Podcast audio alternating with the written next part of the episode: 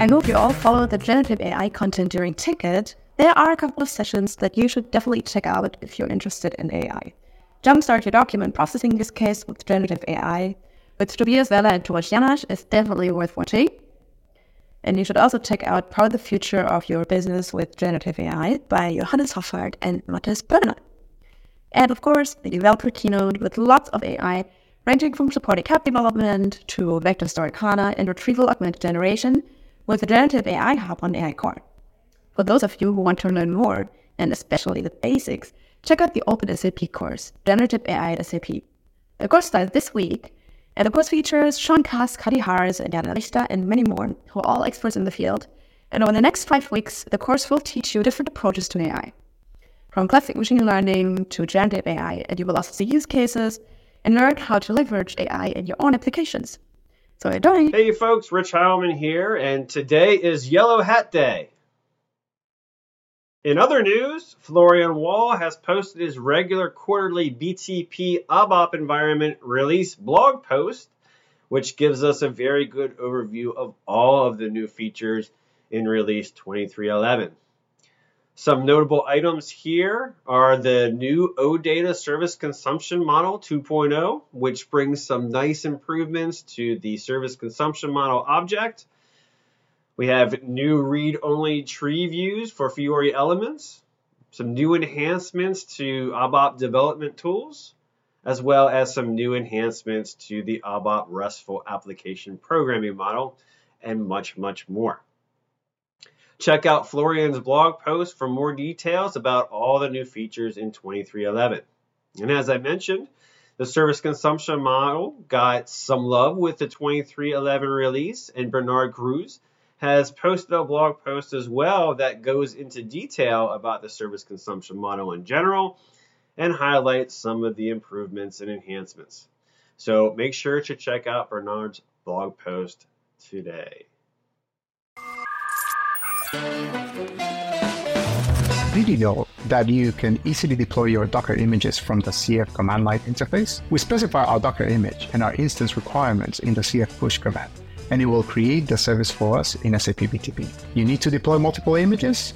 Invoke the CF push command and specify a manifest.yaml file. Within the manifest.yaml file, you can include the different requirements for your containers. For example, environment variables, memory, disk usage. Just like that, we've deployed three different containers to SAP BTP. Last weekend, the new quarterly version of the SAP Analytics Cloud was released. The product management team did a great job publishing a post that highlights all the features of this new release. Personally, I would like to bring your attention to what's new in the story extensibility. Story developers can now create a composite widget which is a reusable building block that can be consumed like any other standard widget in stories. Composites are stored in the file repository as an artifact, allowing you to transport it to another tenant. The use of composites will help speed up development time. Story developers can now as well create custom add-ons for built-in widgets. The difference between a custom widget and a widget add-on is the custom widgets are built from scratch, whereas the widget add-on Customization is built on top of an existing chart. Widget add-ons will be helpful in cases where only a certain part of widgets needs to be customized, such as tooltips or plot areas. Please check the links in the description for the complete list of features, detailed explanations, and recorded demos. With more systems, APIs, and events coming together in various constellations these days, both generally and in your own landscape, it's more important than ever to know and to be able to programmatically discover what applications and services there are, what resources they offer, and how they can be integrated. Enter the Open Resource Discovery Protocol. It's a protocol that was born inside of SAP but has been recently released under the Apache 2 open source license. With the Open Resource Discovery Protocol, applications and services can describe their own capabilities, including not only the obvious candidates such as APIs and events, but also aspects such as entity types, data products, and integration dependencies.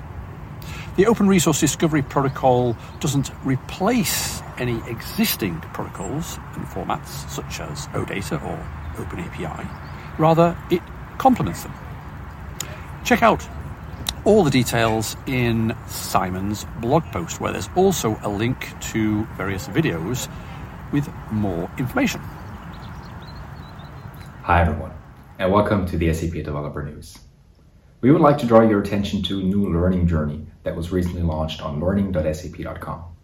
It is about building SAP Fiori Elements apps based on OData v4 services built with the SAP Cloud Application Programming Model.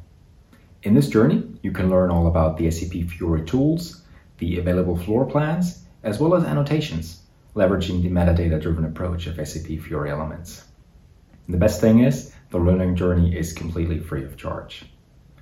If you already know SAP Fiori Elements, you know that the underlying technology is SAP UI5.